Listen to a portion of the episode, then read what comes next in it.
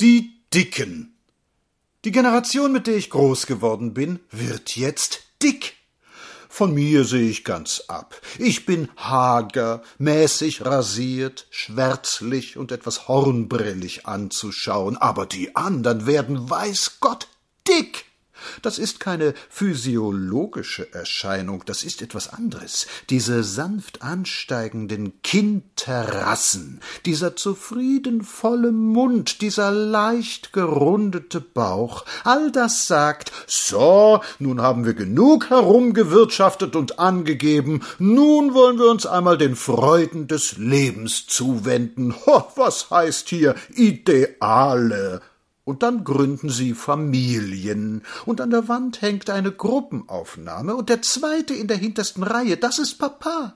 Auf dem etwas verblassten Bild kannst du sein Gesicht erkennen, es sind schon die vertrauten Züge, aber das Gesicht ist dünner, es ist, als ob sich die fertige Physiognomie noch nicht recht herausgetraut hat, etwas Fremdes ist darin.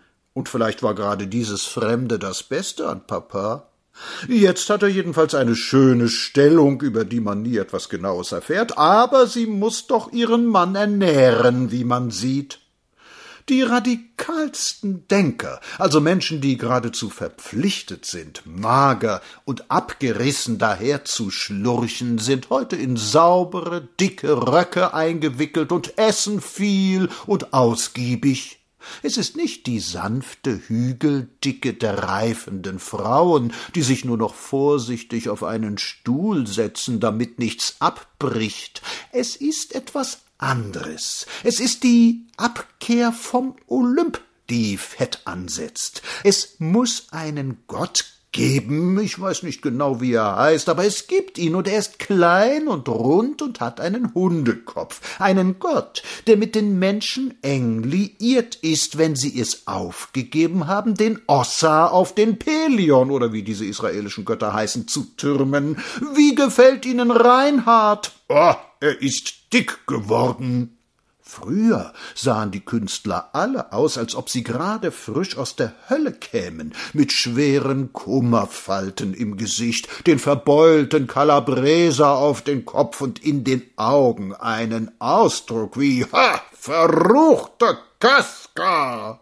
Heute haben sie fast sämtlich einen satten, zufriedenen Blinzler. Diese Lippen haben schon so manchen Cointreau genippt. Sie kennen diesen herrlichsten aller Liköre nicht. Sie sollten ihn nicht versäumen. Und in ihren Augen sagt es, das war mal ein schönes Abendessen. Nun noch einen Mokka und eine dicke Zigarre und ach, Königin. Meine Mama hat mir immer gesagt, Peter, hat sie gesagt, du mit deinen Theorien, du wirst auch noch mal vernünftig werden. Meine Generation ist auf dem besten Wege dazu. Sie hat heimgefunden. Ich sehe keinen an, aber so sieht man nicht aus, wie die aussieht. Lasst uns warten, Freunde, über ein kleines, und auch unsere Kammer ist voll Sonne, und vor uns stehen drei zum Platzen dicke, drei Trudel dicke, Friedrich Kühne, Konrad Veit und Peter Panther.